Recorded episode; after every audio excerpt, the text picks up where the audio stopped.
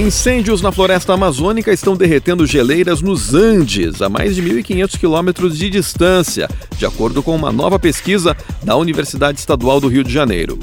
A universidade descobriu que a fuligem dos incêndios nas selvas do Brasil, Peru e Bolívia aumentou o derretimento nos Andes em até 14% ao ano.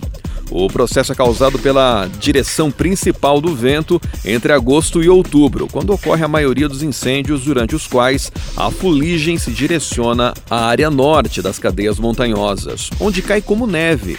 As descobertas sugerem que o impacto da queima de biomassa na Amazônia impacta o derretimento de neve nas geleiras andinas.